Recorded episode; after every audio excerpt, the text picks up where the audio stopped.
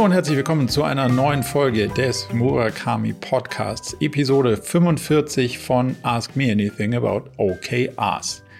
Wir haben uns mit der Frage beschäftigt, was man denn macht, wenn eigentlich eher die Struktur ein Problem ist als das Team mit der Zielerreichung als solches.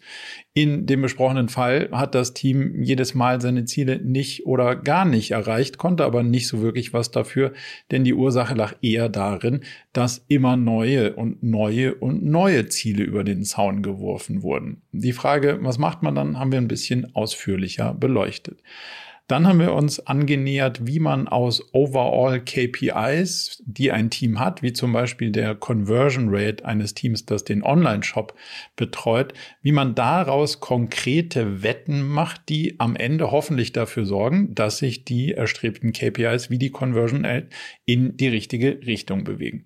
Und wir haben diskutiert, wie man für zum Beispiel Design-Teams messbare Key Results finden kann, die dann sich auch genau auf die Leistung des Design-Teams beziehen und nicht auf so übergeordnete Ziele, wo das Design-Team nur marginal Einfluss drauf nehmen kann.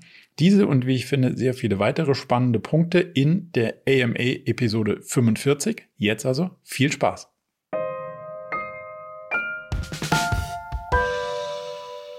Moin, moin. Ich würde sagen, ähm, wir nutzen einfach hier diese Handheben-Funktion und arbeiten uns dann durch die Themen, die ihr so mitgebracht habt, die euch umtreiben und äh, beleuchten die einfach mal so ein bisschen der Reihe nach.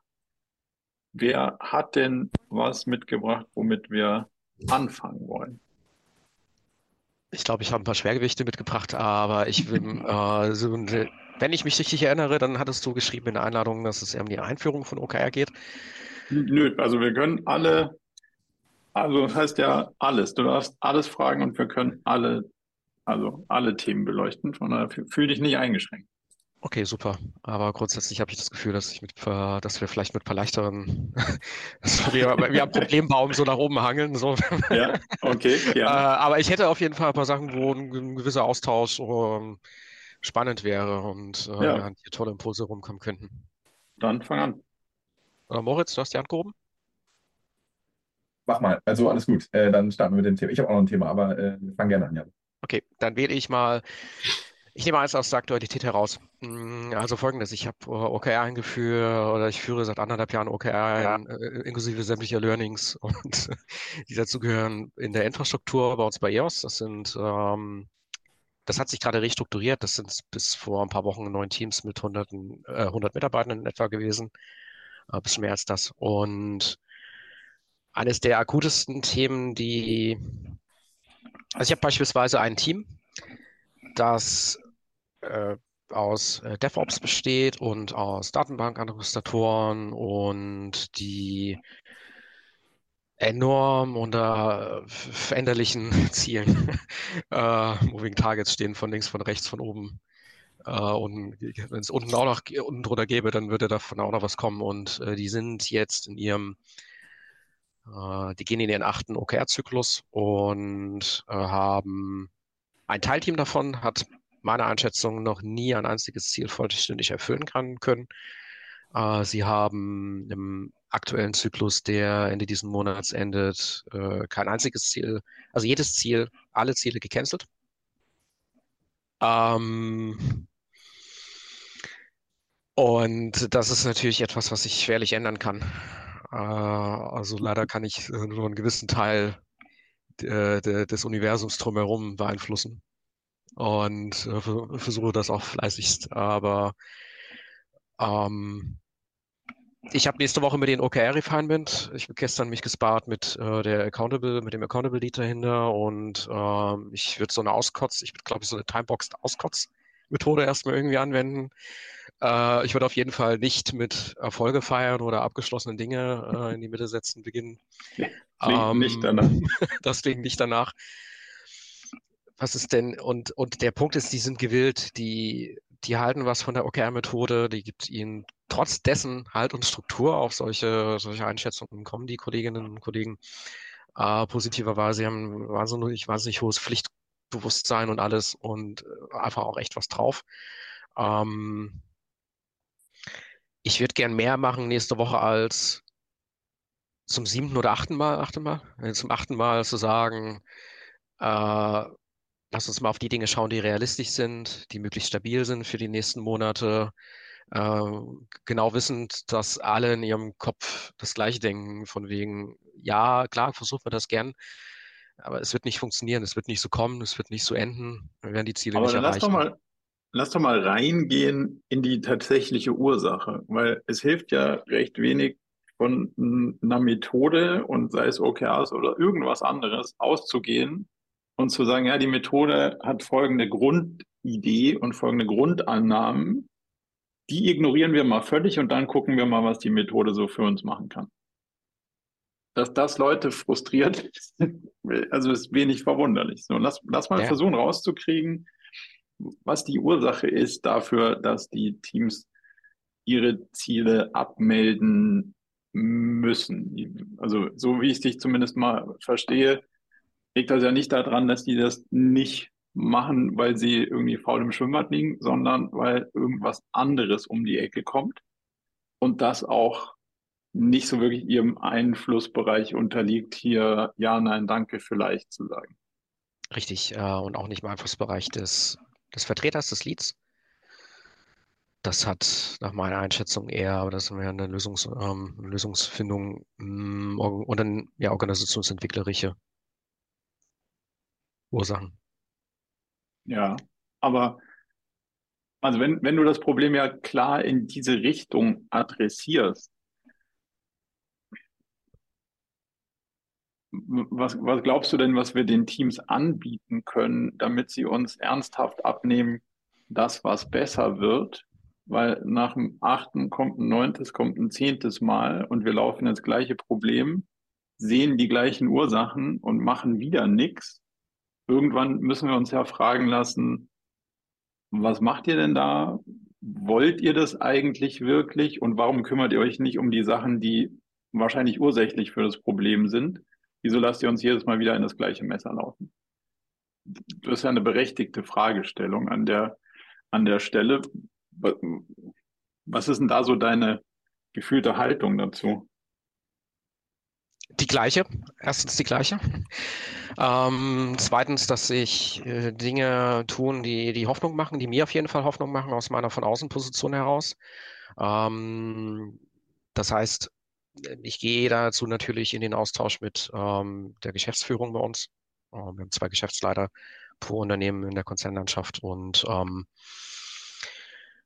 und das hält sich alles im Bereich der Organisationsentwicklung halt tatsächlich gerade auf. Also, weil äh, ich halt auch tatsächlich davon überzeugt bin, dass es einen Strukturmangel gibt, der zur Folge hat, dass, äh, dass es einen ähm, Lack of Focus gibt auf gewissen Ebenen, der dann dazu führt, dass große Sachen überpriorisiert äh, so reingekippt werden, dass dann äh, selbst ein Teamlead von einem, von einem Mini-Bereich schon fast gar, gar nicht mal einem Team irgendwie gar nichts, gar nichts gegen machen kann, gar nichts, also keinerlei Chance hat. Ja, also ja und nein. also der gute Teil der Geschichte ist, wenn du sagst, du bist mit der Geschäftsführung im Austausch, dann haben wir ja schon zumindest mal die entscheidenden handelnden Personen mit am Tisch. So, solange die das Problem auch als Problem anerkennen, ist das ja schon mal auf der Habenseite zu verbuchen. Und dann ist die Frage, was kann der Teamlead oder das Team als solches selbst tun, um diesem Spielball der Gezeiten irgendwie so ein bisschen auszu, auszuweichen. Und dann ist natürlich auch eine Frage, ich sage dir jetzt mal eine Haltung, die man mal gedanklich probieren kann und dann schauen wir mal, was bei rauskommt. Wenn ich jetzt Teamlead wäre und das mit den OKRs so richtig lieb habe und gern mache und ernst meine, würde ich ja sagen, schaut mal, liebe alle, das sind jetzt mal die Themen, die ich irgendwie für uns nach ausreiflicher Überlegung und Priorisierung identifiziert habe für das nächste Quartal. Wenn die jetzt, von, wenn ich von euch nichts Gegenteiliges höre oder keine größeren Wünsche wahrnehme, dann ist das mal unsere Agenda. Ja, okay, gut, mach. So, und drei Wochen später kommt jemand und sagt, ich habe was ganz Richtiges und Dringendes und das müssen wir unbedingt machen. Und dann ist ja das immer gleiche OKR-Spiel, ja, okay, wenn wir das machen, werden wir auf jeden Fall Energie, die wir da schon investiert haben, verlieren. Also es ist ineffizient. Aber wenn das neue Thema wirklich krass dringend ist und wichtig, dann let's do it. Aber der Trade-off ist, was nehme ich jetzt dafür von der Liste? Und nicht erst in drei Monaten und gucke alles an und sage, ja gut, das hat offensichtlich nicht geklappt, sondern zu dem Zeitpunkt, wo was anderes kommt, sage ich, guck mal hier, Trade-off, das Neue gegen was Bestehendes. Ja, das wird und auch dann gemacht. müsste, dann müsste ja jemand den Schmerz spüren, dass das, was wir uns vorher gedacht haben, plötzlich abgemeldet ist. Und der ist wahrscheinlich außerhalb dieses Teams. Und dann wäre die Frage, löst sich hier plötzlich die Trade-off-Diskussion an einer anderen Stelle? Weil angenommen, von oben, rechts, links werfen zwei Leute was über den Zaun und jetzt sage ich, cool, der andere hat was über den Zaun geworfen, dafür streiche ich dein Thema, sagt die andere Person, die kann es nicht machen. Nicht so, naja, eins muss ich streichen. So, könnt ihr zwei euch vielleicht einigen, ob ich A oder B machen soll, weil das scheint nicht auf meiner Ebene lösbar zu sein, sondern auf eurer Ebene, also auf der, über der Teamlead-Ebene. Und wenn es da auch nicht lösbar ist, dann muss halt noch eine Ebene weiter rauf und sagen, guck mal hier, wir haben einen Ressourcenkonflikt, bei mir stehen zwei Leute, die sagen, beides wichtig. Was soll ich jetzt machen, A oder B? Also in einer klassischen Produktentwicklung würde ich das auch so handhaben. Äh, in diesem Fall ist es tragischerweise so, dass es keine zweite Person gibt, die darunter leidet, dass das ursprüngliche Ziel nicht verfolgt wird. Wer hatte dann Interesse an dem ursprünglichen Ziel? Dieselben Menschen, die, die das ursprüngliche Ziel äh, akzeptiert haben. Also es ist overruled, es overruled sich gegenseitig. Innerhalb des Teams, nee. Oder Nein, innerhalb der, der, der, oberhalb des Teams, genau. Ja, aber dann ist ja klar, dann kann ich zu einer Person gehen und kann sagen, super, du gibst mir was Neues. Jetzt habe ich was halbfertiges Altes, das lasse ich dafür los und liegen. Das heißt, die Energie, die ich da reingesteckt, geht erstmal verloren. Willst du wirklich, dass wir das halbfertige Ding irgendwo hier liegen lassen und mit was Neuem anfangen, was möglicherweise auch nicht fertig ist? Die Antwort darauf wird ähm, nach bisheriger Erfahrung immer Ja sein. Klares Ja. und was sind das für Themen, die dann so spontan um die Ecke kommen, die man drei Wochen vorher nicht gesehen hat? teilweise durchaus große Themen. Ähm, aber die werden ja in drei Monaten nicht, die, die, die, werden, die werden ja in, in drei Monaten nicht fertig. Und ich muss die ja adressieren so, dass sie in drei Monaten fertig sind. Weil sonst taugen sie für OKRs sowieso schon mal nicht. Ja, na, klar, aber doch, doch, die werden durchaus in drei Monaten fertig. Ähm, die großen Themen auch. oder die kleinen Themen, die dann runterkommen. Also es gibt nicht, also die Themen, die größer sind als drei Monate, ähm, würde man ja entsprechend ein bisschen runterschneiden oder also versuchen zumindest runterzuschneiden. Ähm, aber die, die sind gar nicht auf der, gar nicht so dem Tableau an der Stelle, die sind nicht an der Tagesordnung, sind tatsächlich Themen und Ziele, die innerhalb von drei Monaten schaffbar wären, speziell mit einer gewissen Fokussierung, mit einer gewissen Bündelung, mit einem Commitment darauf, aus einem motivierten Ansatz heraus. Weil dann klingt es mir eher nach einem Leadership-Thema. Also wenn die gleiche Person während des, während des Quartals umpriorisiert, ohne erkennbare Notwendigkeit dafür, scheint das ja irgendein Diskurs zu sein, den man mit einigen wenigen Personen führen kann und nicht zwingend was Strukturelles, oder? Also wenn ich selbst was umpriorisiere, dann ist ja kein Org-Chart-Thema, sondern das ist ja eher ein Leadership-Thema ja, äh, innerhalb der Organisationsentwicklung. Das ist auf jeden Fall ein Thema, ja. ein Thema in diesem Bereich gehend. Äh, Stefanie hat übrigens die ganze Zeit die Hand gehoben. Ja, Stefanie, dazu oder eine andere Frage danach? Dazu. Okay, dann. Genau, aber ich wollte eure, also erstmal Hallo. Hallo. ähm, genau, und ähm, äh, einfach nochmal eine ganz kurze Wahrnehmung dazu. Und ich habe nachher auch noch persönliche Fragen, aber zudem mhm. auch, was äh, Jan berichtet hat, wie es ihm gerade geht und auch, äh, Marco, deine Intention oder deine Unterstützung jetzt in die Richtung. Und ich finde es genau richtig, weil da geht es tatsächlich erstmal ähm, so einfach vom Hören ein paar Minuten um das Thema Haltung und Rolle. Und das würde ich dir erstmal so ein bisschen mitgeben, was ich gehört habe, Jan.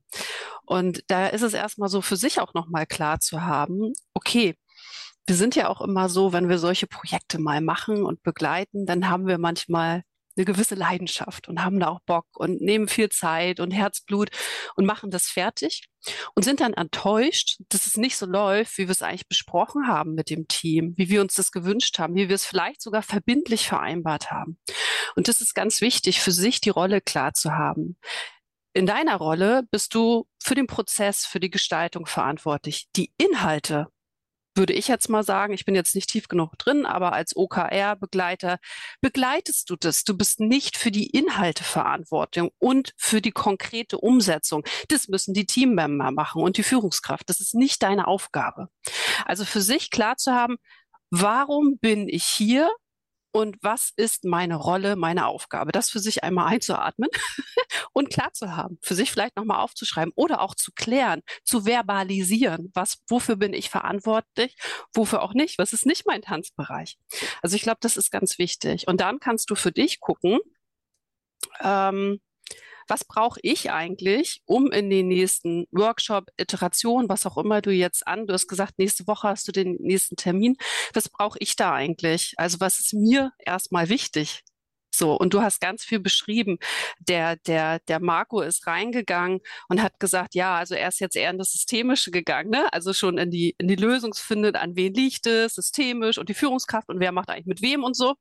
Und ich glaube, ich würde noch mal einen Schritt zurückgehen und einfach mal gucken, was steckt eigentlich, also oft ist das Thema hinter dem Thema. Und auch mal zu gucken, diese beiden Fragen mitzunehmen, was brauche ich? Und auch dem Team ganz klar mal zu sagen, wie geht's dir eigentlich gerade?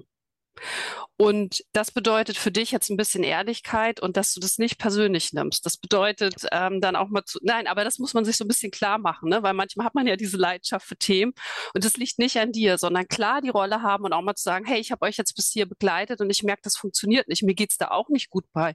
Was braucht ihr denn? Wie wollen wir dann weitermachen? Ne? Ähm, wen braucht es auch? Ne? Also und auch Perspektivwechsel mal zulassen. Vielleicht holst du dir da auch manchmal Unterstützung. Das kann sein, dass man so ein ganzes Ding auch mal loslässt für drei Monate. Wenn es nicht funktioniert, du kämpfst ja gegen Goliath an, hört sich das an. Was braucht es gerade? Braucht es vielleicht nur ein OKR? Brauchst du Unterstützung? Da sind ganz viele U-Boote unterwegs. Also ich glaube, ähm, es ist, glaube ich, wichtig für dich, da Klarheit zu haben und vielleicht dann auch mal eine Reißleine in welche Richtung auch immer zu ziehen. Das war jetzt erstmal nur mein, mein Impuls in deine Richtung. Ja, ja, alles gut. Vielen, vielen Dank. Und äh, das Angenehme ist, dass, dass die Kollegen und, und ich, wir kennen uns nur auch schon ein paar Jahre und aus der unmittelbaren Zusammenarbeit. Ich war eine Zeit lang als Scrum Master an einem Teil des, dieses Mini-Bereichs unterwegs und äh, die wissen ganz genau, dass, äh, dass ich das Gesamtkonstrukt in dem Moment nicht ändern kann und auch nicht, nicht verantworte oder gar accounte ähm, sondern dass ich denen helfe dabei, etwas, was, woran sie selbst glauben, dass es ihnen hilft, äh, unter den gegebenen Voraussetzungen halbwegs auf die Bühne zu bekommen. Und ähm, das macht aber gerade, äh, Stefanie, diese persönliche Komponente natürlich noch ein bisschen schwieriger, so wenn, weil ich könnte, glaube ich, mich noch einfacher separieren, wenn, wenn, wenn, wenn da einfach etwas nicht stimmen würde in der Relation zwischen den Menschen, mit denen ich arbeite und mir. Aber gerade in so einem gegenseitigen Verständnis heraus, äh, jetzt würde ich gerne den nächsten Termin nächste Woche mal irgendwann vorbereiten und denke mir halt so, was kann ich denn machen, um innerhalb der Möglichkeiten, die ich habe, in dem Gesamtkonstrukt, in dem sich das Team befindet und in der Abgrenzung innerhalb meiner Rolle,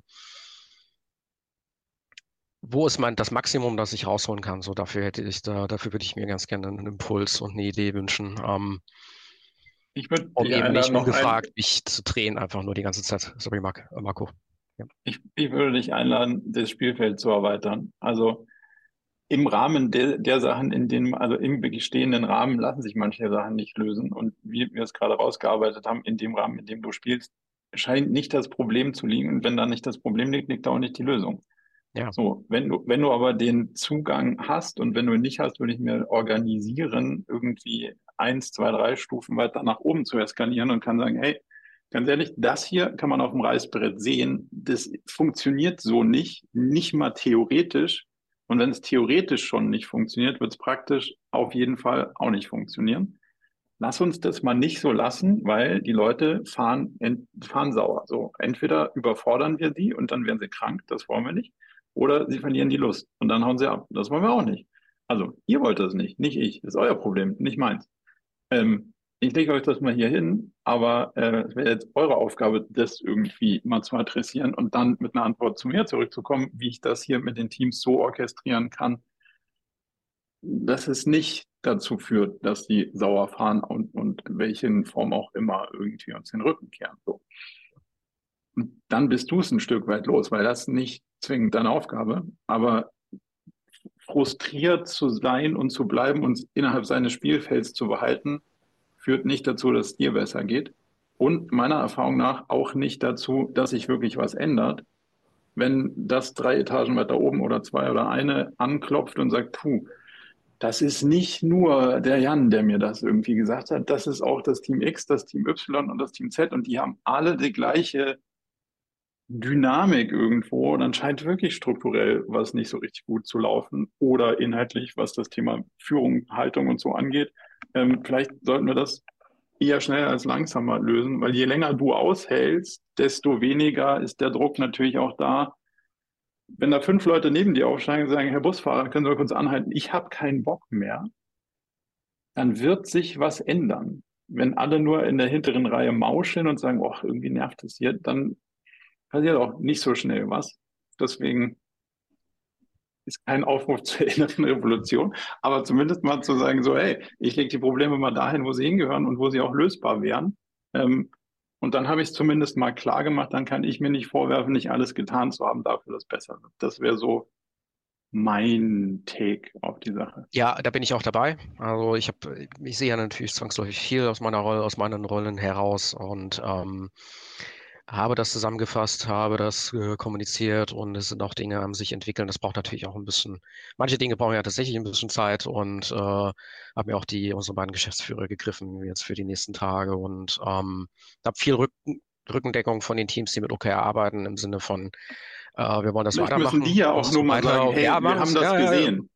Und dann ist, dann ist ja für die Teams auch gut zu sagen, ja, okay, die haben zumindest mal gesehen und anerkannt, dass da irgendwie noch Sachen gibt, die nicht rund laufen. Und ich, meine Erwartung ist nicht, dass morgen gelöst ist, aber meine Erwartung ist, dass jemand signalisiert hat, ah, er, er nimmt das Problem wahr und die denken ernsthaft über einen anderen Umgang damit nach. Das hilft ja auch schon mal viel. Ja. Viele Stimmen. Es braucht nicht viele, sondern viele. Jens, bitte. Jens, hast du dazu noch was? Ja, ähm, ich habe ein ähnliches Thema äh, vor etwa einem Jahr äh, dadurch äh, ja fast gelöst, indem ich ähm, auf der Basis des Investitionsantrages eines Projektes mal ausgerechnet habe, was wir da an Geld pro Tag versenken. Und dann habe ich in einer Veranstaltung äh, über Teams ähm, den Teilnehmern, die in der Bundesrepublik verstreut saßen, habe ich äh, mal klar gemacht, was jeder Tag der Verzögerung kostet. So ein ähnliches Thema scheint hier ähm, sozusagen auch hilfreich zu sein. Ich habe das allerdings anders, als du, Marco, das eben angedeutet hast, weniger ähm, beurteilend und, und ähm, persönlich gesagt, sondern ich habe das relativ nüchtern so als Projektleiter eben gesagt, ähm, nur mal, dass wir das versteht ich habe äh, diesen, dieses Projekt läuft so und so, die, das und das Geld wollen wir einsparen, jeder Tag kostet uns 2700 Euro. Und dann habe ich das einfach stehen so gelassen, weil ich keine persönliche Beziehung, ähnlich wie Jan das eben angedeutet hat, zu den Leuten habe, sondern ich habe eine sozusagen fachlich, äh, formal eine, das, Thema transparent gemacht. Du hattest nach meiner Einschätzung ihm, äh, Jan, ja empfohlen, du kennst die Leute, ihr seid gut miteinander ähm, macht einen Schulterschluss ähm, und, und äh, macht das auf einer persönlichen Ebene. Das habe ich nicht gemacht, weil ich das nicht konnte in dem Zusammenhang. Ich weiß nicht, ob dir das hilft, mhm. ähm, aber ich würde dich ermutigen, in diese Richtung dann auch, auch zu denken. Danke. Ja. Vielen Dank. Danke. Damit, Jan, der Punkt ausreichend gut beleuchtet? Ja, vielen Dank euch allen.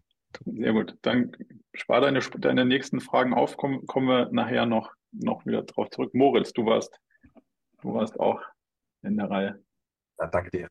Ähm, genau, äh, ich arbeite in einem äh, Entwicklungsteam, was für einen äh, Online-Shop äh, tätig ist. Und ähm, wir haben jetzt gerade noch die Schwierigkeit, die passenden Key Results zu finden. Ähm, sprich, Ähm, also ich habe jetzt Key Results so verstanden, dass es Indikatoren für Erfolg sind, ähm, die darauf ja, hinweisen. Da, da, an, der, an der Stelle würde ich dir schon widersprechen.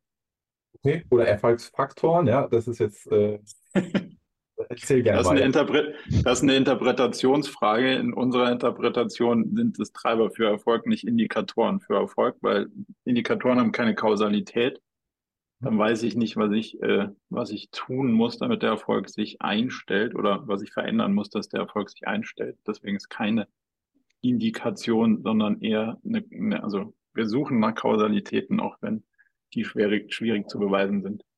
Äh, Moritz, ich, äh, auch wenn das ein total simples, banales äh, englisches Wort ist, Results, dennoch habe ich mich in den letzten Jahren immer wieder mal dabei ertappt, wie ich mir gerade bei der, bei der, bei der, der Diskussion um Results das einfach nochmal tatsächlich übersetzt habe, so banal das klingt.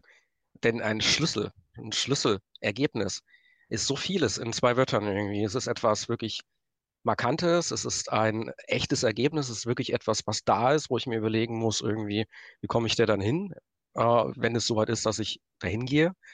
Ähm, und deswegen führt mich das dann immer direkt auf eine, mit, in eine andere Sicht auf, was ist ein Kiebelsalt, als ähm, dazu würde man sagen, ähm, strukturell ranzugehen.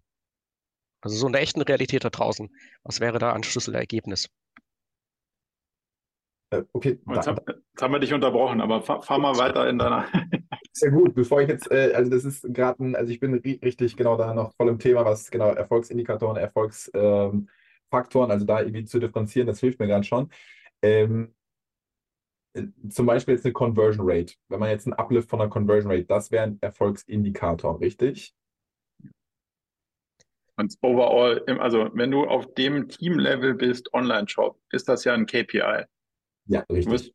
Immer und dauerhaft versuchen, Conversion Rates zu steigern. Und das Blöde ist, es ist auch noch ein Verhältnis. Also ist, ist noch nicht mal was Absolutes, sondern auch noch was Relatives. Hm. Also das wird ein KPI bleiben, aber kein. Und jetzt ist die Frage, was verändert denn die Wahrscheinlichkeit, dass jemand kauft?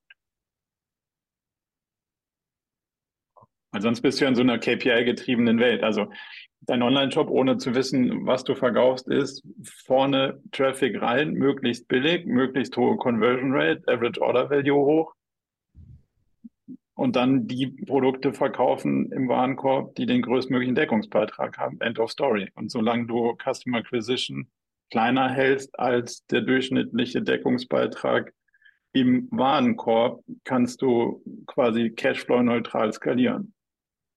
Aber das weiß ich ja schon, ohne dass ich weiß, was ihr macht. Dass die einzelnen Zeiger hoch müssen, ist wenig erstaunlich. Also damit sagst du mir genau gar nichts, wenn du sagst, ja, jetzt müssen wir gucken, dass der Preis für den Traffic runtergeht, die Conversion Rate rauf, der Average Order Value muss hoch, der Deckungsbeitrag in dem Warenkorb muss hoch. I know. Die Frage ist, was willst du jetzt machen? Okay, ähm, verstehe. Was sind jetzt deine Wetten, die du platzierst, damit sowas bei rauskommt? Und worauf fokussierst du dich? Weil sind ja eine, also ja deine komplette Palette. Machst du jetzt alles gleichzeitig in dem Quartal oder sagst du, jetzt mache ich das, damit sich die Wahrscheinlichkeit, dass wirklich jemand oder finde ich raus, wie adressiere, also wo finde ich Leute, die besser zu meiner Zielgruppe passen? Ja, was ganz anderes Inhaltliches. Und das Blöde an dem Online-Marketing, klar, wenn das so, wenn die Verhältnisse stimmen, ist ein No-Brainer. Tun sie halt nur nicht so easy und skaliert nicht einfach. Also muss ich mich ja inhaltlich fragen, wo finde ich denn jetzt Leute für eine bezahlbare Traffic-Quelle, die in hoher Wahrscheinlichkeit eher meiner Zielgruppe entsprechen als einer anderen Quelle? Und wie gut kann ich die bis zu welcher Grenze skalieren? Da kann ich eine Wette platzieren. Und dadurch wird es ja hochinhaltlich. Das, dieses KPI-Zeug, das wussten wir ja vorher schon.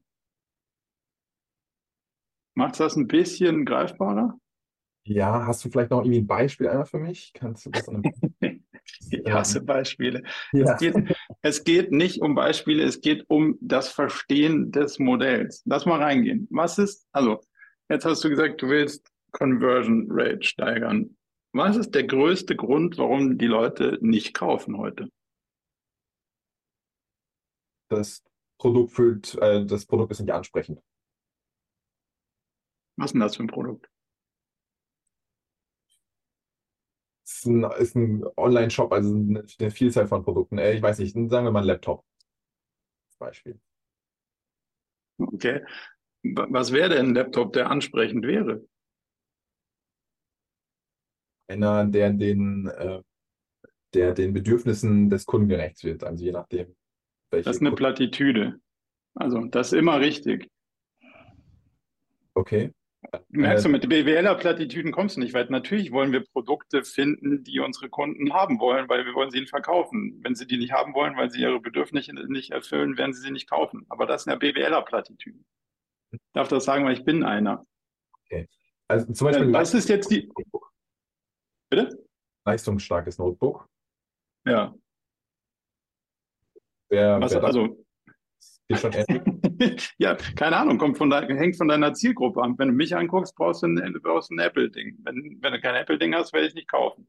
So, jetzt könnte die Hypothese sein, vorher hast du keinen Apple in deinem Shop, danach hast du was, dass du kriegst eine Zielgruppe, die da vorher nicht hatte.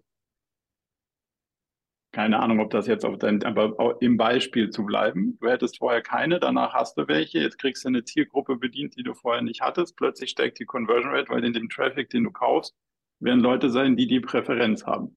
Statistisch ist das hochwahrscheinlich. So, und jetzt könntest du sagen, ich erweitere mein Produktsortiment um Sachen von Apple, weil ich die vorher nicht hatte, um dann irgendwie einen Conversion Uplift zu kriegen für Leute, die in dieser Präferenz unterwegs sind. Und da kannst du mir erzählen, was du willst. Ich werde nichts anderes kaufen. So. Und jetzt, da sind wir bei einer inhaltlichen Analyse. Was hat denn das mit deiner Zielgruppe? Also, worum geht's denn den Leuten eigentlich? Was wollen die denn? Mit Kennzahlen wirst du da nie hinkommen. Weil natürlich suchen wir die Produkte, die am wenigsten Aufwand machen, sich am schnellsten verkaufen, sich am schnellsten drehen, die höchste Marge haben. Das ist ja, ja klar. Aber was soll denn das sein? Dazu musst du halt ziemlich genau verstehen, wer sitzt auf der anderen Seite des Warenkorbes. Was wollen die? Was haben wir heute nicht, was die gerne hätten? Oder vielleicht muss ich spezifischer einkaufen, wenn ich die ganze Zeit auf äh, Werbung auf macrumors.com schalte und keine Apple-Produkte habe, brauche ich mich nicht wundern, dass die Conversion Rate im Eimer ist. Vielleicht muss ich dann auf pcmagazin.de oder weiß nicht, ob es das gibt, aber irgend sowas. Also vielleicht muss ich dann da meinen Traffic akquirieren, dass er offensichtlich besser zu dem Warenkorb passt, den ich anbieten kann. Das sind aber hochinhaltliche Diskussionen. Das hat genau nichts mit KPIs zu tun, wirkt dann aber auf die KPIs, die du beeinflussen willst. Wenn du nur sagst, ich würde gerne die KPIs beeinflussen, bleibt es eine immer richtige Diskussion, weil die ist ja, also die ist mathematisch ja immer korrekt. Wenn du die KPIs nach oben kriegst, dann hast du mehr Erfolg im Business, zumindest mal cash-wise. Aber darüber können wir trefflich nicht diskutieren, weil beide Seiten des Tisches glauben, dass das stimmt. Die Frage ist nur, bringt uns jetzt das Aufnehmen von Produkt X oder Y mehr? Das ist eine Frage, die spannend ist. Okay, dann, äh, okay, das war, das war schon mal sehr interessant, danke dir. Ähm, vielleicht äh, muss ich dann mein, äh, das, das Produkt meines Teams oder wofür mein Team verantwortlich ist, verändern. Und zwar also im Sinne von, ähm, wir versuchen quasi die Seite zu optimieren. Also das äh, zum Beispiel wie die Darstellung von den Produkten. Also wir haben, wir verwalten nicht selbst wirklich die Produkte, sondern es geht mehr darum, wie sind die, ist die Darstellung, wie groß ist, ein, ist der Preis angezeigt, wo ist ein Sale Badge oder ähnliches. Das heißt, wäre das unser Produkt aus Teamsicht und würden wir uns da die Frage stellen, kriegen wir Also ich würde immer, also ich gucke immer ganzheitlich auf die Sachen.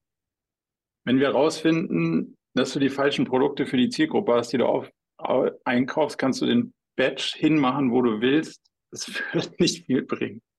So, das heißt, diese ganze Optimierung ist keine lokale, sondern eine globale. Wenn du feststellst, ich habe die besten Produkte für die Zielgruppe, das matcht alles schon super. Jetzt ist nur die Frage, transportieren wir die richtigen Informationen an der richtigen Stelle und kriegen wir das irgendwie über AB-Testing und sowas optimiert, dann kann das ein Teil der Lösung sein. Aber kann ein Teil der Lösung sein. So, wenn du sagst, ja, in unsere Analysen sind so, dass wir sagen, wir müssen die Informationen besser äh, transportieren und so weiter und so fort, dann kann das was sein. Wenn du feststellst, so, ah, ich habe jetzt irgendwie so einen Webscraper gebaut, wir sind immer 15 Prozent teurer als alle anderen, muss man vielleicht da dran was drehen. Dazu muss man halt sehr gut verstehen, was sind denn die relevanten Entscheidungskriterien der, der Kunden, die wir gerne hätten. Und wenn das ein Thema ist, wo es um Preis geht, auch dann ist wahrscheinlich mäßig relevant, ob der Button größer oder kleiner ist. Wenn du sagst, auf der Ebene sind wir total gut, dann kann ich irgendwie marginal optimieren, dann ist ja natürlich ein fairer Approach, aber es ist nicht isoliert zu betrachten, sondern im großen Ganzen. Weißt du, was ich meine? Ja, danke dir erstmal. Äh, Lena? Äh, Aber- ja, kein Kommentar dazu, sondern äh, eine Frage, die sich äh, Ja. anschließt, die ich aber erst stellen würde, wenn du sagst, dass du äh, durch bist mit deinem Thema. Ich habe gerade viel Input gesagt, ich muss das nochmal für mich erstmal sagen. Okay. Okay. Ähm, ja, dann würde ich weitermachen, weil wir ähm, ja, sind ein, ähm, ja, auch ein E-Commerce-Unternehmen, ähm, eine D2C-Brand für äh, nachhaltige Babyprodukte und äh, ja, haben dementsprechend natürlich auch einen Online-Shop, deshalb kam ich da jetzt drauf, aber eben auch ein ähm, ja, Design-Team. Ähm, und wir haben Mhm. jetzt ähm, ja, für Q4 erstmals dann das Thema OKR eingeführt. Und ähm, ja, das Designteam tut sich so ein bisschen schwer damit, ähm, tatsächlich messbare Key Results zu definieren, weil bei uns das natürlich auch alles ein bisschen zusammenhängt, weil wenn die machen gute Produkte, die die Kundenbedürfnisse treffen und äh, sagen aber natürlich, ja gut, wenn es jetzt darum geht, wie dann die Conversion Rate von dem Produkt ist oder wie oft das gekauft wird oder wie oft sich das angeguckt wird, das haben wir ja nur bedingt in der eigenen Hand. Das hängt ja auch davon ab, wie die jetzt im Online-Shop ähm, präsentiert werden, was das Marketing macht und so weiter. Deshalb ist da so ein bisschen schwierig dann abzugrenzen, was sind jetzt Key Results, die wirklich nur in der Hand des Designteams liegen, was können die da selber beeinflussen und wie formuliert man die da treffend, so dass es, äh, ja, dass die nicht demotiviert aus diesem OKR-Prozess ausgehen, weil die halt sagen, den Umsatz von einem Produkt, was wir jetzt neu entwickelt haben und testen, können wir nur bedingt beeinflussen. Mhm. Ja, wie kann ich die da unterstützen?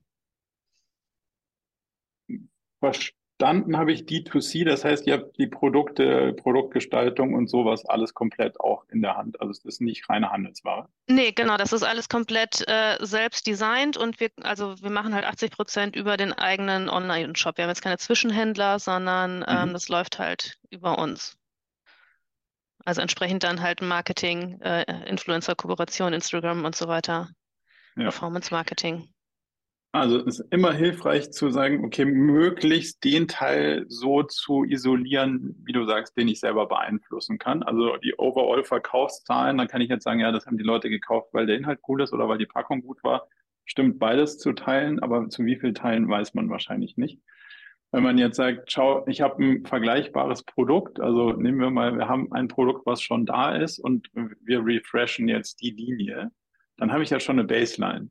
Und dann kann ich zum Beispiel dann hingehen und kann sagen, wenn ich alles andere konstant lasse, also es bleibt trotzdem der gleiche Instagram-Traffic aus der gleichen Kampagne, auch die gleiche Landingpage, aber das Design von dem Produkt sieht so oder so aus, dann müsste ich ja einen Uplift feststellen können, weil die einzige Variable, die ich verändere, ist, wie sieht denn das Produkt aus? So, und wenn ich dann sage, aufgrund dem, ähm, aufgrund dieses Testszenarios kann ich beweisen, so gut das eben sich beweisen lässt, dass der Impact meines neuen Designs ein Uplift in, da wiederum könnten wir ja, dann kann man eine Conversion Rate als Baseline nehmen und kann sagen, guck mal, die können wir verändern. Und da lässt sich, wenn alle anderen Faktoren stabil sind, ja der Rückschluss fairerweise zu, dass es an der unterschiedlichen Packung liegen könnte, müsste.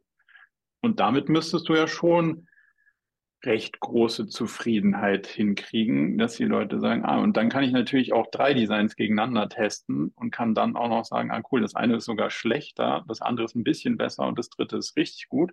Ähm, dann habe ich nicht nur was, wo ich meinen eigenen Impact messbar machen kann für mich, damit ich meinen meinen Beitrag irgendwie quantifizieren kann, sondern wahrscheinlich auch noch eine ganz gute Herangehensweise, um rauszufinden, was ist denn am Ende das beste Packaging für das Produkt? Mhm. Okay, ja, finde ich schon mal sehr hilfreich. Jetzt äh, haben wir aber noch den Spezialfall, dass wir nicht nur das Design von unseren Schlafsäcken zum Beispiel äh, zwischendurch immer wieder refreshen, sondern ähm, auch komplett neue Produkte auf den Markt bringen. Also jetzt zum Beispiel ein Holzspielzeug. Vorher war es halt eher Textilien, irgendwie BB-Erstausstattung. Jetzt haben wir halt auch ein, ein Holzspielzeug rausgebracht. Da gibt es halt keine, keine Vergleiche. Und natürlich haben die aber das Ziel, dass es halt irgendwie erfolgreich eingeführt wird. Also das Objective ist so, äh, Holzspielzeug ist super gut angekommen, aber da habe ich ja jetzt keine Vergleichswerte. Liegt in dem Design-Team auch das Produktdesign oder nur das Packaging-Design? Nee, das Produktdesign. Also, also die komplette Entwicklung, nicht die Herstellung, aussieht. aber genau, wie das ja. aussieht äh, und so weiter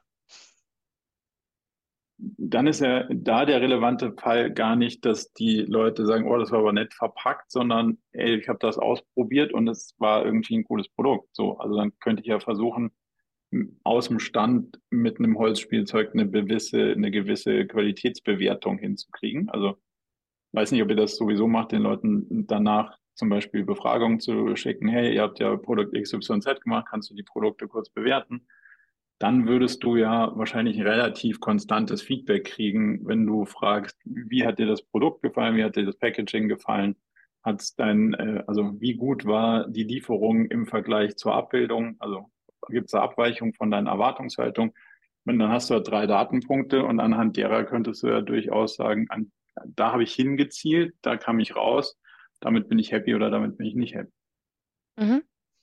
Okay, also du würdest halt alles, was irgendwie so klassische Online-Shop-Kennzahlen sind, da komplett rauslassen und äh, dann halt wirklich gucken, ob wir irgendwelche Daten haben, die halt Kundenzufriedenheit in Bezug auf das Design äh, ermöglichen. Ja, auf, also in dem konkreten Fall auf das Produkt, weil mhm. ähm, Umsatz, Conversion Rates und so, das, das, die sind ja multikausal. So.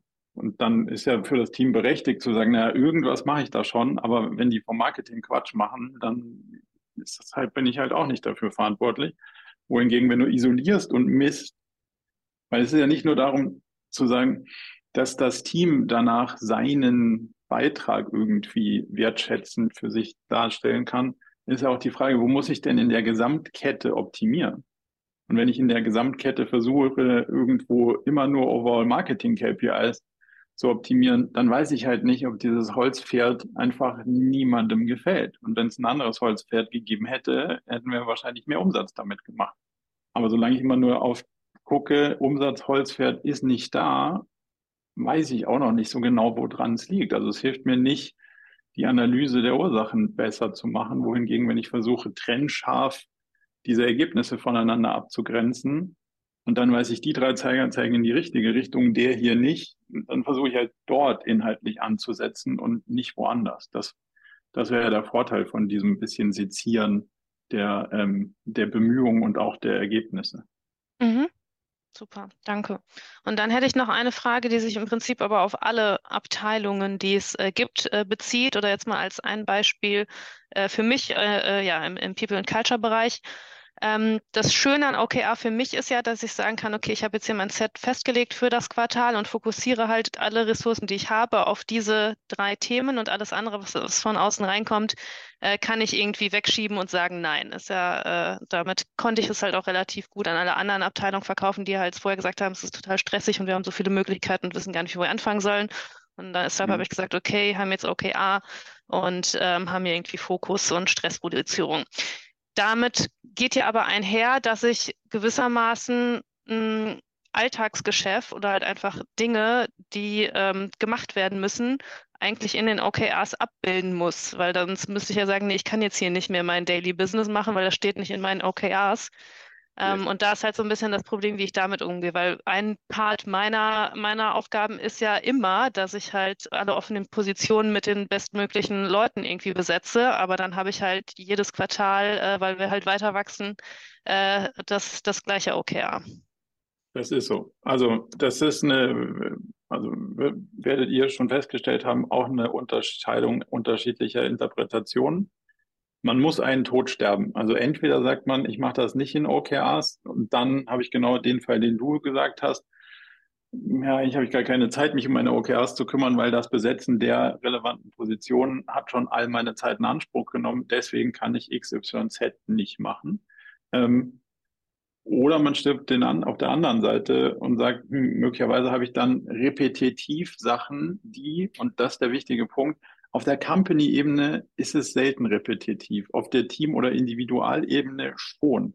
Und dadurch finde ich, ist der Weg besser, weil wir es halt hinkriegen, die Realität einer Person oder eines Teams besser abzubilden und den Trade-off zwischen soll ich jetzt alle Stellen besetzen oder mich um ein neues Incentivierungsmodell kümmern? Wenn ich irgendwie noch drei Stellen besetzen muss, dann wird es mit dem Incentivierungsmodell auf jeden Fall nichts mehr.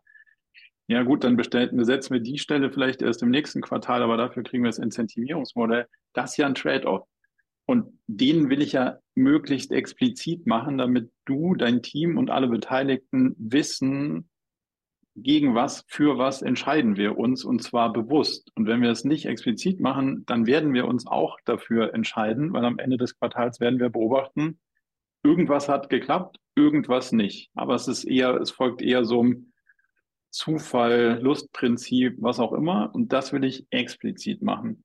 Deswegen um, um deinen Punkt zu, zu lösen, würden wir schon sagen, ja, dann muss man halt in bestimmten Fällen in Kauf nehmen, dass einiges davon repetitiver ist, solange das in der Realität ist. Ich persönlich würde immer versuchen, größtmöglichen Automatisierungsgrad in der Realität anzustreben, damit immer das Gleiche deutlich weniger wird. Also kann ich einen LinkedIn-Bot akquirieren, der die Leute anschreibt und ich muss die nicht mehr per Hand anschreiben, um sie zu akquirieren. Ah, da geht mein Aufwand um 80 Prozent runter. Das ist ja super. Also kriege ich die sieben Stellen mit weniger Aufwand runter und muss dann nur noch den dann noch verbleibenden manuellen Aufwand in dieses repetitive Denken einziehen. Die Kombination finden wir am sinnvollsten. Das heißt, auf Company-Ebene hast du massiven Fokus auf die Themen, die wirklich sich nach vorne entwickeln müssen. Und auf der Team- und individuellen Ebene kriegst du diesen Trade-off besser abgebildet, damit du am Ende zu einem fairen Verhältnis kommst. Was ist denn deine Realität? Und alle anderen können dann damit rechnen, das kriege ich und das kriege ich nicht. Mhm. Danke. Macht das Sinn? Ja, also natürlich habe ich dann ja, auch wenn ich jetzt über LinkedIn was automatisiere, dann spreche ich ja trotzdem noch äh, mit äh, den Leuten und überlege mir, mache ich jetzt ein Interview heute oder äh, setze ich mich an das Incentivierungsprogramm? Und äh, da, wenn das Company-Ziel ist, wir wollen wachsen und wir brauchen halt mehr Leute, um hier unseren, den Ansturm äh, zu bewältigen, was ja eine äh, gute Situation ist grundsätzlich, dann würde ich mich natürlich immer dafür entscheiden, Interviews zu führen, weil ich damit die Wahrscheinlichkeit erhöhe, einen guten Kandidaten oder eine gute Kandidatin zu zu finden. Aber auch da, auch da gibt es, also ohne dass ich jetzt sage, dass du das so machen kannst oder solltest, nur um dir ein Bild zu geben.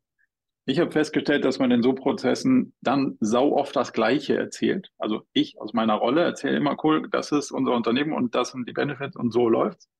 Und dann denke ich mir so, hm, warte mal, wenn ich das 20 Mal hintereinander erzähle, das jedes Mal eine halbe Stunde, ich kann es auch einmal aufzeichnen, gebe den Leuten vorher ein Video dann können die sich das angucken. Wenn sie dann schon keine Lust mehr auf uns haben, dann hat sich für beide Seiten gelohnt, nicht eine ganze Stunde zu investieren.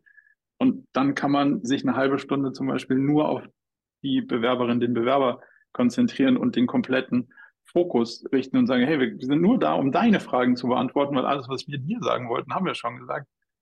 Und dann kriegt man in der gleichen Zeit vielleicht doppelt so viele Gespräche geführt. Nur um mal so ein Bild reinzugeben, wie man trotzdem mit hochrepetitivem Aufwand versuchen kann, effizienter irgendwie daran zu kommen, ohne dass ich jetzt sage, dass das eine Lösung sein kann.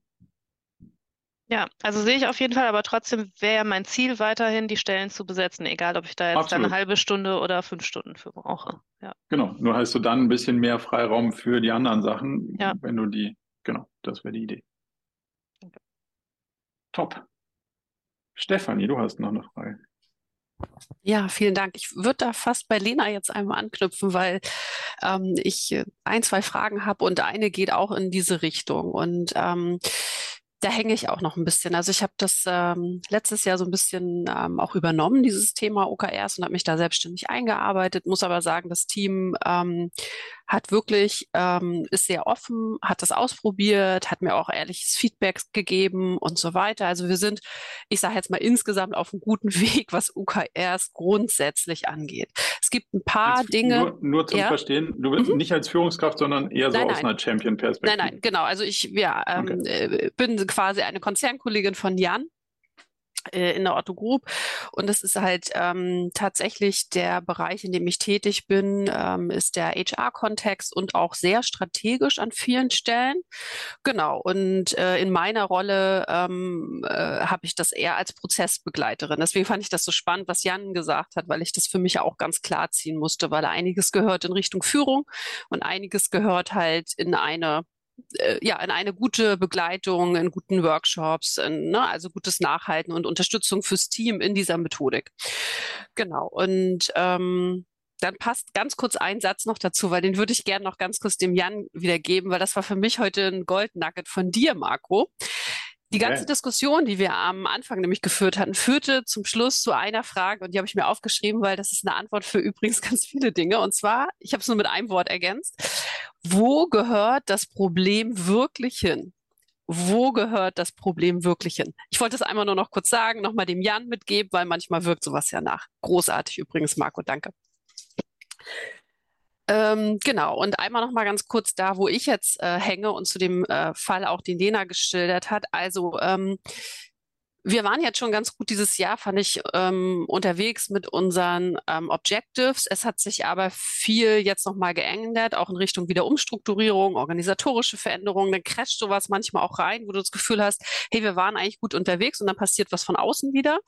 Und ich merke jetzt so zum neuen Geschäftsjahr, ähm, dass wenn ich das jetzt vorbereite, das eins, also wir hatten zwei Probleme und das eine, das erste benenne ich schon mal, war tatsächlich, wir haben relativ viele Ziele und ich möchte sie gar nicht Routinenaufgaben nennen. Das sind auch eher Projekte, die wir dann treiben, die dann aber so nicht unbedingt nur in den Objectives drin waren. Und manchmal war es dann einfach zu viel und wir konnten das nicht so leben, wie wir wollten, weil wir doch Dinge hatten, die nicht in den Objectives drin waren und ma wie machen wir das? Und dann passte das mit Kappa nicht, wo wir immer wieder davor standen, wie machen wir es? Und der Wunsch vom Team war eigentlich, ähm, auch dieses Thema Ziele noch klarer zu haben, noch transparenter zu haben und daraus dann abzuleiten, zu gucken, okay, wie machen wir daraus unsere, keine Ahnung, vielleicht auch nur zwei, drei Objectives. Wie ist so deine Erfahrung dazu? Da habe ich den, den, den Kern des Problems noch nicht hundertprozentig verstanden. Mhm. Also du sagst, wir haben dann ganz viele Sachen gehabt, die nicht in Mhm. unseren OKRs waren und trotzdem Genau. irgendjemand haben wollte, dass wir sie tun, oder? Wenn ich, Genau. so habe ich es verstanden. Also ich habe jetzt noch mal so angefangen, um das vorzubereiten. Ich bin noch mal in die Mission reingegangen, um die Mission noch mal klar zu haben, so, dass das wird auch partizipativ vom ganzen Team und so gemacht, ne? Und da ist es so, dass wir in den Objectives hatten wir halt, was weiß ich, äh, abgebildet, ne? Also Moonshot, aber wir haben große Veranstaltungen gemacht und so weiter. Und wir sind da auch wirklich weitergekommen und haben parallel zum Beispiel, also das kann ich jetzt bei mir mal erzählen, ich habe zum Beispiel ein Programm, ein Training, was ich mache. Das läuft aber trotzdem nebenbei her. Also sowas ähnliches wie Lena sagt, die dann Recruiting macht. Ich habe halt, ich habe halt ein Seminar, was ich nebenbei quasi mache. Das ist aber nirgends drin in den Objectives. Und dann, wenn ich halt eine hohe Phase habe und mehrere Tage dann auch nicht da bin, weil ich dann beim Seminar bin und das vor- und nachbereite, dann kann ich mich halt null um die Objectives in irgendeiner Form kümmern und dann crasht das. Und das ist ein Beispiel von mir. Also ich bin gleichzeitig natürlich manchmal Betroffene. Das ist nicht so ganz einfach und auch Mhm. Prozessbegleiterin. Und so ging es dem Team auch dass die halt Ja. ihre Projekte laufen haben und nicht alle in den Objectives wiederzufinden waren, dass wir uns da gecrashed haben. Ja, also der, der eine Teil, den haben wir quasi ja eben so ein bisschen beleuchtet, Mhm. das ist genau die Argumentation dieses, mein Lieblingswort Tagesgeschäft, irgendwie in Ziele zu übersetzen und dann, zu, also, weil es Mhm. zwingt dich ja niemand, ein Seminar zu machen. Das ist ja eine Mhm. freiwillige Entscheidung. Du kannst ja auch sagen, ich mache kein Seminar und kümmere mich um die anderen Sachen. Musst du halt nur den Preis dafür bezahlen, der dann irgendwie stattfindet. Du kannst auch sagen, ich mache einen internen Podcast, den könnt ihr euch alle anhören. Here it is. Have fun. Mhm. Es gibt ja unterschiedliche Lösungen für ein Mhm. bestimmtes Thema. Es zwingt dich ja niemand dazu, ein Seminar zu machen, weil du die letzten zehn Jahre ein Seminar gemacht hast, sondern das ist eine Mhm. aktive Entscheidung, und zwar immer wieder aufs Neue, weil sie deine Zeit kostet. Und dann, Mhm. wie gerade gesagt, ist ja genau das Thema, wenn du immer die Sachen machst, die du immer machst und dann zufällig deine Zeit schon weg war, Mhm. ist wenig verwunderlich, dass wenig Neues passiert. Also muss man am Ende sagen, es ist immer, alles hat einen Preis Mhm. und du musst Mhm. bereit sein, den zu bezahlen. Du musst bereit sein, den zu bezahlen, was du nicht machen kannst, wenn du das Seminar machst, genauso Mhm. wie wenn du bezahlen musst, wenn du das Seminar nicht machst und dafür was anderes machst. Und dann ist die Frage, where's the biggest bang for the buck? Also Ja. wo kriege ich das Größte wieder zurück, irgendwie, wenn ich hier die, wenn ich hier meine Coins ins Rennen werfe? Und das ist ja die alles entscheidende Priorisierungsfrage. Mhm. Plus, ähm, und da habe ich noch nicht ganz verstanden, was dahinter steckt, wenn du sagst, es gibt Projekte und die sind nicht in OKRs. Das macht natürlich Mhm. überhaupt keinen Sinn. Weil dann habe ich ja nicht nur mein, das mache ich E-Bucket, Mhm. dann habe ich ein OKR-Bucket und dann habe ich noch so ein Projekte-Bucket. Das macht überhaupt gar keinen Sinn. Der Projektbegriff ist aufzulösen und in OKRs zu übersetzen. Mhm. Wenn Mhm. das nicht stattfindet, wirst du immer unzufriedene Leute haben. Warum? Mhm. Weil es, ja, weil du sonst mehrere Priorisierungslogiken hast und versuchst, Sachen durch einen Engpass zu fahren. Mhm. Du hast nur nicht einen Engpass, sondern drei und damit hast du gar keinen, weil jedes System von sich selber denkt, das passt ja alles. Mhm. Ja, Also super. wenn du an Projekten arbeitest mit oder deine Teams, dann müssen die Themen auch in OKRs formuliert werden. In dem Quartal will ich in diesem Themenfeld X erreichen. Folgendes Objective und seine Key Results. Zack. Und drei Seminare und das. Drei Seminare sollten übrigens irgendwie bei einer gewissen Anzahl von Leuten eine gewisse Wirkung erzielen, weil wenn du das nicht versprichst, ist die Frage, was, wofür investiert, man die Mhm. Zeit? Mhm. So, und jetzt habe ich den Trade-off zwischen Projekt 1 Mhm. könnte ich das machen, Projekt 2 könnte ich das machen, weil Se- Seminare bringen mir das. Das kostet so viel, das kostet so viel. Okay, wie sortiere ich mir das Themenfeld, dass am Ende da ein Mhm. gutes Portfolio bei rauskommt? Am Ende ist eine Portfoliooptimierung. Mhm. Okay, ja, vielen Dank. Da braucht es noch ein bisschen was zum Aufbohren, aber ich, ähm, ich habe verstanden. Und auch da wieder, wo gehört das Problem hin? Also äh, für einiges habe ich jetzt schon nebenbei gedacht und eine Idee, aber auch einiges, wo ich ähm, auch die Führung ganz klar natürlich dann ins Boot hole und sage, hm, ne, also auch wenn man diesen Workshop vorbereitet, zu sagen, ähm, das und das sind die Schmerzen gerade. Wie weit gucken wir uns denn die Schmerzen an beim nächsten Mal? Und meine Erfahrung ist, ähm, also zumindest so wie ich unser Team kenne, Stückchen für Stückchen. Also manchmal ist es auch gut, einmal knallhart zu sein, aber ich habe das Gefühl, gerade wenn ein Team sehr in Bewegung ist und auch äh, organisatorisch das eine oder andere wackelt, würde ich jetzt halt nicht alles verändern, aber ich würde anfangen, die Richtung, genau die du eingeschlagen hast, dass wir genau dahin kommen, weil das war, ich fand deinen Begriff mehrere Priori Priorisierungslogiken klasse und das hatten wir. Also das hatten wir zwischendurch immer wieder, dass wir gesagt haben, ja, was ist denn jetzt eigentlich wichtig? Ne? Also was ist denn das wichtig Wichtige? Irgendwie ist ja alles wichtig und alles ist dringend auf einmal so, ne?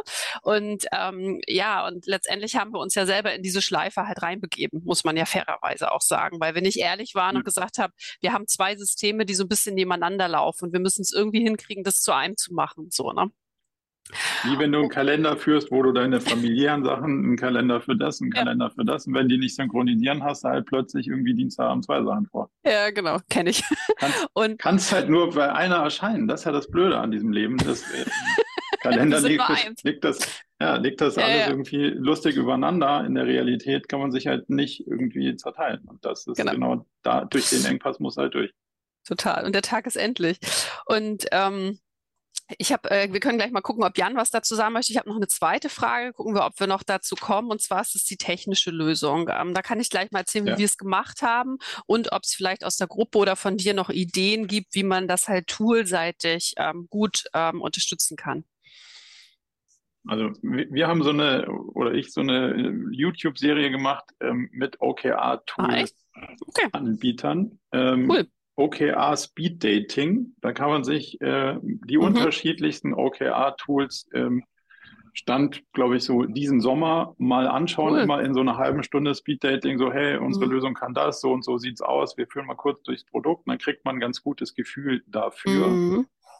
Ich persönlich würde immer versuchen, wie laufen Informationen und Kommunikationsströme im Unternehmen und wenn das irgendwie noch viel über E-Mail läuft oder ich persönlich halt von Teams auch nur begrenzt was, weil das irgendwie alles so halb kann, aber nichts so richtig gut, ähm, dann würde ich versuchen, irgendwie Lösungen zu schaffen, die Information und Kommunikation gut handeln können, Taskmanagement und so eine Sachen. Ich würde es zum Beispiel in sowas wie Notion abbilden, weil dann kann man mhm. sehr viele Sachen, die man dann auch noch an Detailwissen braucht, dazu gleich mit dahin speichern, wo es hingehört. Ähm, muss aber nicht. Ähm, wenn man in der OKR-Software-Landschaft sich äh, orientieren will, würde ich mal für eine größere Organisation das, das Thema äh, WorkPass anschauen. Mhm. Dann findest du auch so ein äh, findest du auch einen, äh, einen guten Speed-Dating-Beitrag. Vielleicht hilft euch das in der Richtung. Okay, vielen Dank, schaue ich mir gerne an. Sehr gerne. Dann Jan, letzter, letzter Punkt, dann haben wir das Zeitfenster super ausgenutzt. Genau, nun kann ich auch tatsächlich auf beide Sachen gleich, äh, Stefanie, äh, antworten und ich fange einfach mal hinten an. Und zwar, ähm, sind es IT-Teams, IT-nahe Teams oder gänzlich unabhängig davon? Oder anders gefragt, arbeiten die Teams, die die OKR-Methode bei euch einsetzen, mit äh, Jira? Ähm, du meinst mich jetzt nochmal, ne? Ja. Nee, gar nicht. Also ähm, ich habe mit dem Planner gearbeitet tatsächlich. Das war so unsere erste Idee. Dann haben wir eine Excel-Liste gemacht und meine, jetzt probier, jetzt war ich bei so einer Power BI-Schulung drin, um das mal irgendwie reinzugucken. Also ich bin eher methodisch und konzeptionell auch mal unterwegs, aber nicht die totale IT-Tante, da bin ich ganz ehrlich. Nichtsdestotrotz möchte ich das natürlich, dass ähm, diese Dinge, die wir brauchen, gut umstellen. Habe aber auch die Anweisung, es soll nicht zu kompliziert, zu teuer und auch konzernkonform sein. Das heißt, ich habe mir ein paar Probe- und Testvarianten schon mal also ausprobiert und runtergezogen als Demo. Aber das ist ja, wenn du in so einer Konzernwelt arbeitest, auch immer nicht so einfach. Deswegen ist es leichter, auf bestehende Produkte, die es schon gibt, aufzubauen, wenn du nicht das Fass ganz groß aufmachen willst. Ne? Ja, das weiß ich ja natürlich. Uh, von daher meine Frage, die Teams, die das einsetzen, gar nicht mal du und Person in deiner Rolle, arbeiten die mit Jira zufälligerweise? Das kann ich dir nicht sagen, ich, weiß ich gar nicht. Okay, Okay, also der, der Antwort zu, zu, also aus der Antwort abgeleitet würde ich Jira ausschließen, ähm, weil das viel zu, also für Nicht-Entwickler ist erfahrungsgemäß nicht kompatibel. Ja, deswegen äh, war mir das wichtig, nochmal nachzufragen, Stefanie. Und ja. um zu dem, zu dem Punkt vorher zu kommen, ich weiß gar nicht, wo ich da ansetzen soll, Marco, was deine Antwort angeht. Ich glaube, bei dem Wort Realität, ähm, vielleicht ist es auch so ein Konzernding oder nicht, ich weiß es nicht. Ich möchte die Konzerne nicht verurteilen, weder positiv noch negativ. Ähm, es ist ja immer die Frage, ob etwas stoisch 100% durchgeführt werden muss, ob das die Menschen, die das einsetzen sollen, wir machen es ja nicht für uns, ist ja okay, ist kein Selbstzweck und ähm, dort abholt, wo sie sich befinden und vielleicht darauf aufbauend irgendwo hinführen kann, um zu einer anderen Realität zu kommen. Meine Erfahrung ist, wenn es nebenher Themen gibt, und die gibt es schnell und die gibt es häufig. Ich arbeite mit DevOps-Teams zum Beispiel unter anderem. Äh, die haben tonnenweise an Tickets, die, die sie in, einem, in drei Monaten bearbeiten, die überhaupt gar nichts mit OKR-Zielen zu tun haben. Und das ist auch völlig okay. Die schaffen ihre Ziele trotzdem und die, die haben eine Art von sicheren Raum in den drei Monaten durch OKR. Äh, die setzen beispielsweise auch eine Schlüssel an und sagen, okay, gut, 60, 70 Prozent etwa unserer KPA gehen für die OKR-Ziele drauf, sage ich jetzt mal so salopp in meinem Würdigen. Und äh, die schauen im OKR-Check-In oder im Sprint-Planning, je nachdem, wo sie es verankert haben, eben primär mal auf die OKR-Ziele und was sind die nächsten Schritte für die nächsten beiden Wochen beispielsweise. Ich empfehle bei unseren Teams mal alle zwei Wochen lediglich den OKR-Check-In zu machen. Ähm, was sind die nächsten Schritte für unsere OKR-Ziele, für die Key-Results, in denen wir gerade arbeiten? Und, und nachgelagert, wenn Sie... Übersetzen. Wie bitte? Und das dann in Sprints übersetzen? Ja, beispielsweise. Oder auch oder selbst wenn Sie nicht in Sprints arbeiten, ähm, hm? sich einfach regelmäßig die Frage zu stellen, äh, was sind die nächsten Schritte für unsere OKR-Themen? Und danach erst die Frage zu stellen, so, okay, was haben wir denn sonst noch an Themen? Und crasht das irgendwo oder kriegen wir das in diesen zwei Wochen oder in dem jeweiligen Zeitraum hin? Das gibt mir nach meiner Arbeitserfahrung oder den Teams vielmehr nach meiner Erfahrung durchaus den Raum, auch andere Anforderungen abzubilden, auch anderen Anforderungen gerecht zu werden. Natürlich kannst du auch aus jeder Alltagsaufgabe ein OKR-Ziel machen. Du kannst auch bei einem Du kannst schon eine Fastlane einbauen, das funktioniert schon. Oder sowas nach dem Motto. Und äh, das aber auch, Stefanie, das würde ich auch gerne unterschreiben, was du gesagt hast. Es gibt keine Prio B, eine Prio B wird nie angegangen. Also und äh, von daher, ich weiß nicht, wie es bei euch, Stephanie, in der Realität da aussieht. Ich habe bin einer Realität begegnet, in der ähm, es eben aus verschiedensten Gründen heraus nicht sinnig war oder sich nicht sinnig angefühlt hat, direkt in dieses 100% OKR-Ding zu wechseln. Und vielleicht werden wir da auch nie sein. Und das ist auch mir gar nicht wichtig, solange wir in Bewegung bleiben, äh, weil ja alleine die Menschen schon, die, die das partizipieren sollen, diese Methode, dieses Werkzeug, auch die müssen ja den, den, die Möglichkeit haben, sich zu entwickeln und da reinzuwachsen und abgeholt zu werden und zusätzlich zu den Lead-Ebenen und den Management-Entscheidungen, die irgendwo getroffen werden. Deswegen kann ich mir vorstellen, dass es da gar nicht so anders aussieht bei euch als bei uns. Gibt äh, noch nicht so viele unterschiedliche Priorisierungsthemen, weil sonst, also es, naja, muss, durch einen Eng, es muss durch einen Engpass fahrbar sein, sonst, ähm, sonst ist das, hier ist Stopp, mehr geht nicht. Das ist ja der essentielle Teil von der Geschichte. Und wenn man das nimmt, dann, dann wird es schwierig. Ansonsten ja. kann man sich de der Sache annähern. Ganz genau. Und deswegen auch, weil du das Projektmanagement angesprochen hattest, Stefanie, ähm, solange es kein Mini-Projekt ist, bei einem Mini-Projekt ist es natürlich eigentlich ein No-Brainer. Äh, aber bei einem größeren Projekt habe ich ja eine Projektmanagerin oder einen Projektmanager und es gibt einen Projektplan. Und ich habe also eine Person, die die Übersicht hat, mir sagen zu können, okay, von dir Team A äh, oder ABC brauche ich in den nächsten drei Monaten dies und das, weil dann haben wir einen entsprechenden Change geschafft und, äh, also, und ich kann mich als Team dann auch darauf verlassen. Das muss natürlich gegeben sein. Und ähm, also agiles Projektmanagement und OKR sind ja schon miteinander zu verheiraten. Nur was diese ganze Veränderlichkeit angeht, das wollte ich hier auch nochmal, weil es heute nicht zur Sprache kam, einfach unterschreiben.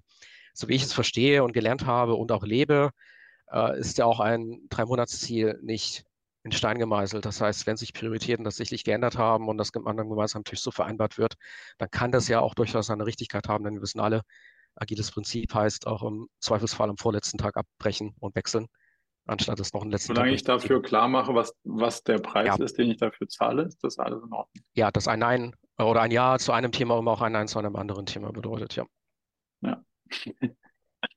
Super. Viel, vielen, vielen Dank für, für die Impulse auf jeden Fall nochmal. Ich hoffe, es hat euch ein bisschen was gebracht, die Stunde, die wir hier gemeinsam verbracht haben. Mir hat es viel Spaß gemacht. Vielen Dank für die guten und ausführlichen Diskussionen und freue mich, wenn ihr das nächste Mal wieder dabei seid. Einen schönen Tag euch noch. Gleichfalls. Danke, Marco. Danke, Danke dir. Vielen, vielen Ciao. Dank. Tschüss. Ciao. Tschüss. Zum Abschluss noch ein ganz kleiner Hinweis in eigener Sache. Wenn euch das Thema gefallen hat, dann ist vielleicht auch unser Newsletter etwas für euch. Denn einmal im Monat fassen wir zusammen, was uns so bewegt hat und welche unterschiedlichen Fragestellungen wir so versucht haben zu beantworten, welchen Content wir produziert haben und was uns sonst noch widerfahren ist. Meldet euch also direkt an unter murakami.com slash newsletter und wenn ihr Lust habt rauszufinden, ob es vielleicht möglich ist, dass wir irgendwie zusammenarbeiten, dann schaut euch doch mal die Jobseite unter murakami.com slash jobs an. Ich freue mich sehr von euch zu hören und hoffentlich bis zur nächsten Episode.